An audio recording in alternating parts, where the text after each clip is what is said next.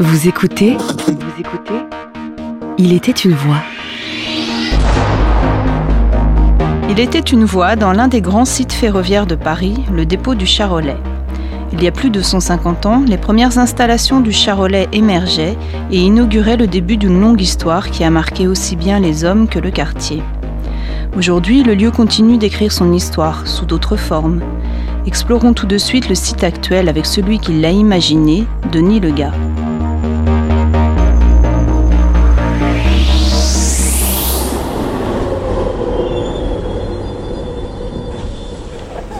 C'est une grande terrasse où on a installé, on a fait venir des arbres, des oliviers. On a une vingtaine d'oliviers, puis plein d'autres arbres. Et puis euh, les gens s'installent quand il fait beau euh, sur les tables de pique-nique qu'on a construites pour l'occasion. Et puis euh, et puis il y a un espèce de grand, de grand food truck qui est un bus qui a été coupé en deux par un train on est sur euh, un quai de déchargement puisque euh, ce lieu, c'est un ancien centre de tri de la Poste. On est sur un foncier SNCF dans le périmètre de la gare de Lyon puisque la gare de Lyon est tout à côté. Et ce centre de tri qui existe depuis le siècle dernier accueillait des camions qui venaient euh, se charger ou se décharger les colis étaient triés sur la plateforme qu'on va aller visiter euh, à l'intérieur. Les colis étaient acheminés ou arrivés dans une gare postale qui était juste derrière ce bâtiment. On avait le fameux train postal et puis le TGV de la Poste, assez graphique, tout jaune, qu'on aime beaucoup. Et que moi j'ai vu, euh, j'ai vu il y, a, il y a 4 ans, à peu près 5 ans. L'entrée principale du dépôt se situe au 81 de la rue du Charolais, à 200 mètres environ de la gare de Lyon. L'espace est délimité par la rue de Rambouillet au nord, la rue du Charolais à l'est, le boulevard de Bercy au sud et la voie ferrée à l'ouest. On peut aujourd'hui y accéder en suivant la voie 23 à partir de la gare de Lyon. Ce que je propose, c'est qu'on aille se faire un petit tour à l'intérieur. Ici, on accueille à peu près 1800 personnes tous les jours. Hein. On a une capacité maximum de 1800 personnes. Mais ce qu'il fallait savoir, c'est qu'il y a quelques années, c'était euh, le soir euh, et notamment très tôt le matin, une, euh, valse de, camions qui arrivaient par la rampe qui est juste derrière, qui arrivaient, qui chargeaient et qui déchargeaient et qui repartaient. Donc il y avait pas mal de nuisances aussi. C'est pas le même type de nuisance. Nous, c'est plus du public et du brouhaha. Euh, à l'époque, c'était quand même beaucoup de camions. Voilà. Donc on a un peu pacifié le quartier, peut-être. La première fois que je suis venu dans le bâtiment, la poste était encore là. Euh, et tu, avais des lignes au sol qui te guidaient. À certains endroits, il y a des, espèces de chemins qui sont peints au sol. Et en fait, c'était l'endroit où on pouvait se promener en tant que visiteur. Euh, partout ailleurs, tu avais des racks avec des petits euh, trolley qui chargeaient et déchargeaient les colis. Et donc on a essayé aussi de retrouver ce côté colis, puisque là-bas au fond, sur, euh, sur l'étagère, on a posé euh, plein de cartons avec des lettrages. C'était pour évoquer un peu l'esprit, euh, de la poste. Et puis on a aussi notre avion qu'on a appelé Long Courrier aussi pour faire référence à notre, à notre histoire. Et alors là où on a nos, nos, cuisines, c'était des bureaux, des bureaux vitrés. Donc c'était, je pense que le bureau des, des contremaîtres était là. Il y avait une salle de repos, etc. Et nous, on, en a, on, y a installé des cuisines. Il faut savoir qu'en sous-sol de cette euh, plateforme, on a euh, l'ensemble de l'avitaillement de la gare de Lyon. Donc tout ce qui est alimentaire qui part dans les TGV de la gare de Lyon est assemblé en dessous de cette euh, plateforme et tu as une véritable ruche avec des camions qui rentrent dans, le bâtiment et des frigos, des cuisines, etc. Et il y a des petits trains qui, sortent, qu'on voit dans les gares pour alimenter les TGV euh, qui, euh, qui sortent euh, de, ce côté-là. On peut aller, on peut aller. Ah bah voilà, moi cette radio, la radio. On a plusieurs versions sur ce, sur cette radio parce qu'aujourd'hui c'est un studio radio qui est, qui est absolument splendide, qui est une pièce totalement vitrée et on pense que c'était le bureau du patron euh, qui pouvait euh, de cet endroit surveiller l'ensemble euh, de la plateforme et du dispositif. Et donc on est très fiers d'avoir cet endroit parce que dès qu'on est arrivé, on s'est dit mais c'est là qu'il faut faire notre radio et voilà.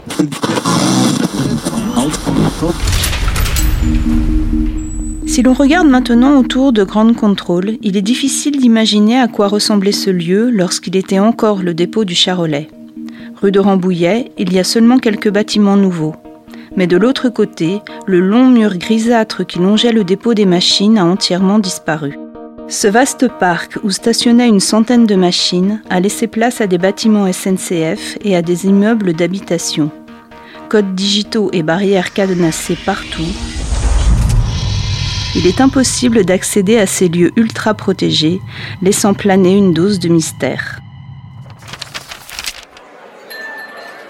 Des bistrots sur une centaine de mètres coexistaient en toute harmonie. Chacun avait sa clientèle. Qui dit dépôt, qui dit atelier, dit automatiquement à côté euh, établissement pour euh, se remonter le moral, qu'on appelle estaminet, pas chez nous, mais nous c'était des bars, hein, devant, euh, bah, qui était rue du Charolais. Alors rue du Charolais, il y en avait qui étaient juste immédiatement, ou quasiment immédiatement à la sortie du dépôt.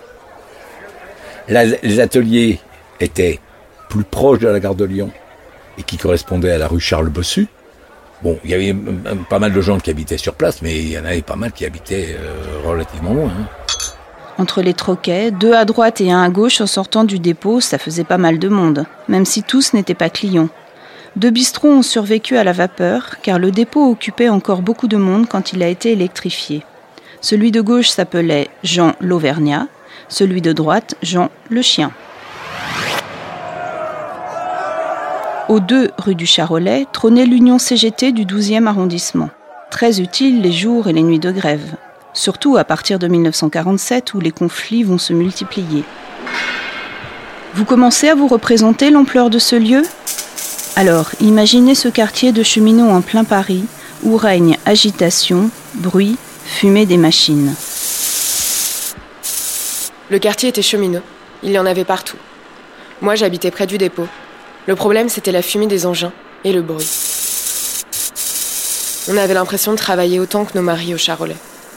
Pour peu que le vent soufflait d'ouest en est, on pouvait sentir les locaux jusqu'à la mairie du 12e et c'était pas tout près.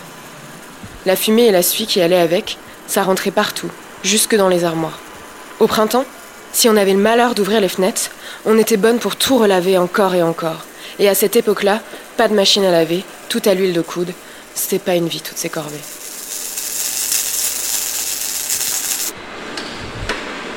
Tout le quartier était littéralement noirci.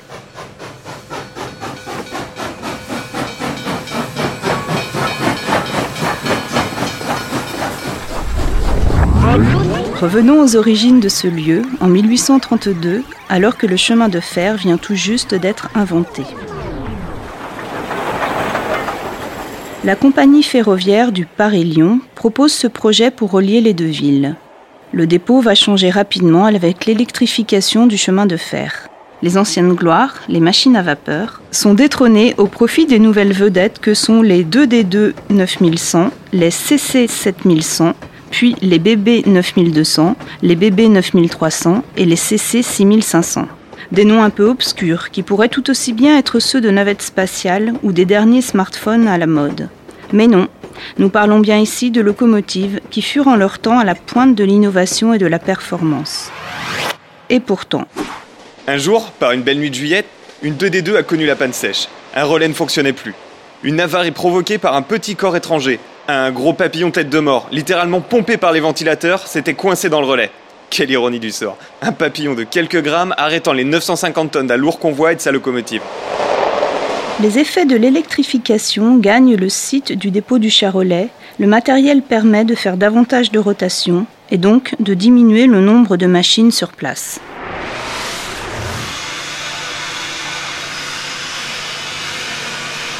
Au début du XXe siècle, le site est si vaste qu'une véritable fourmilière s'y affaire pour que les trains aient la cuisse propre. Mais à partir des années 50, le nombre d'agents sur place va être divisé par deux pour atteindre environ 700 personnes. Ces agents sont répartis en deux catégories bien distinctes et pourtant totalement dépendantes. Les mécaniciens et chauffeurs d'un côté et les ouvriers de l'atelier de l'autre.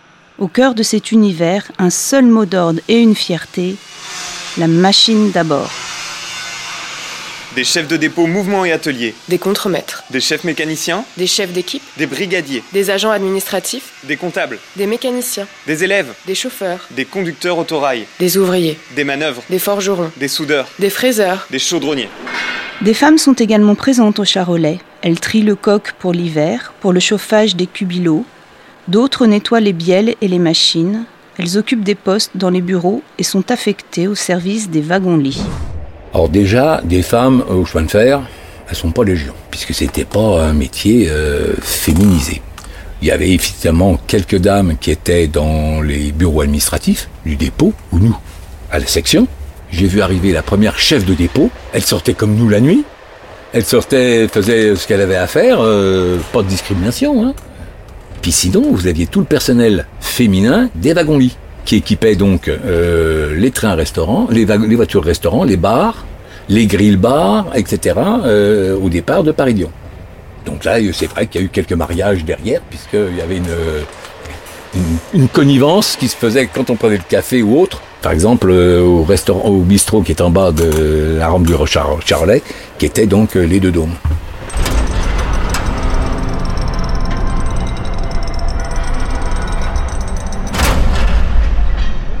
Plongeons maintenant dans l'action de ce site en pleine effervescence. Dans les rotondes, on travaille le plus souvent en équipe, par petits groupes de deux ou trois compagnons, afin d'être efficace. Il y a une spécialisation de ces unités. Ainsi, quand une machine arrive, chacun sait ce qu'il doit faire et le temps est rationalisé. Entre eux règne un bel esprit de camaraderie. Les conditions de travail sont parfois rudes. En hiver, par exemple, quand les températures descendent jusqu'à moins 10 et qu'il faut sortir les lampes à acétylène que les courants d'air viennent éteindre sans cesse. On travaille avec des gants, les gestes sont moins précis, les outils gèlent et tombent, on se blesse plus facilement, mais peu importe. Il faut que les machines sortent, le service n'attend pas. Le cours de tennis n'était pas dans le dépôt lui-même du Charolais, puisqu'il était au niveau de, du centre Henri Lang. C'est quand le centre Henri Lang a été construit qu'il y a eu ce tennis, et il y avait en même temps, nous, les ateliers des équipes techniques du bâtiment de la section de Paris-Lyon 2 qui se trouvait là. Et donc c'était un, stade de tennis, certainement du PLM, qui, avait, qui était sous la, la, la coupe de l'association sportive de Paris Sud-Est, et où toute personne qui était euh, adhérent pouvait jouer euh, dans la journée en prenant son ticket ou ses, ses jetons. On avait un directeur, euh, ça va être Jean-Philippe Bernard, hein, qui allait entre midi et deux heures et qui demandait à certains de ces jeunes cadres de venir lui tenir la raquette. Dans le dépôt s'activent les ouvriers avec leurs caisses à outils en tôle, dont la chaîne leur scie les épaules, même si elles ne contiennent que le minimum marteau, clé, tournevis, amiante aussi. Car l'amiante est encore là dans la première partie du XXe siècle, et elle frappe déjà les cheminots sans que le diagnostic ne soit posé. Il n'est pas rare que les agents soient réveillés en pleine nuit pour gérer des incidents. Personnellement, j'ai eu un appel téléphonique allez, euh, sur les 23 heures et quelques, où euh, bah, il y avait eu un accident sur euh, le Mistral qui arrivait en gare, et le message que j'ai reçu, Allô, chef, il faut que vous veniez, il y a une guitare sur le Mistral. Donc j'ai transformé sa guitare par une jambe, j'ai dit, ben d'accord, il ben, faut chercher le corps, donc vous couvrez l'avant du Mistral avec une, une couverture, et j'ai fait sortir l'ensemble de mes collègues d'astreinte, de Dijon, puisqu'on ne savait pas où il avait eu le choc, et le mécanicien ne l'avait pas senti, de Dijon à Paris. Donc les gars, ils sont partis toute la nuit pour chercher un improbable corps qui a été retrouvé au mai. Donc euh, en fin de compte, c'est le chef de canton du mai qui a eu la découverte, mais c'est lui qui a eu durée, la durée la moins longue comme tournée de nuit.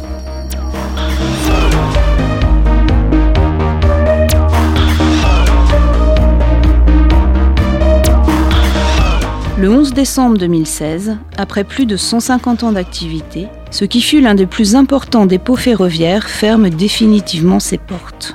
Le dépôt du Charolais n'existe plus. Malgré tout, son souvenir persiste dans la mémoire et les souvenirs de ceux qui l'ont connu. Certains bâtiments sont encore debout et conservent la trace de cette activité. Sa transformation n'est pas une destruction, mais une évolution. Aujourd'hui, on y vient davantage pour se divertir que pour travailler, mais comme pendant qu'il était en activité, le Charolais est un lieu vivant. On peut venir pour manger, boire, faire la fête, voir, écouter, s'amuser et être libre. L'histoire continue à s'écrire. Vous venez d'écouter Il était une voix. Des lieux de voyage devenus des lieux de destination.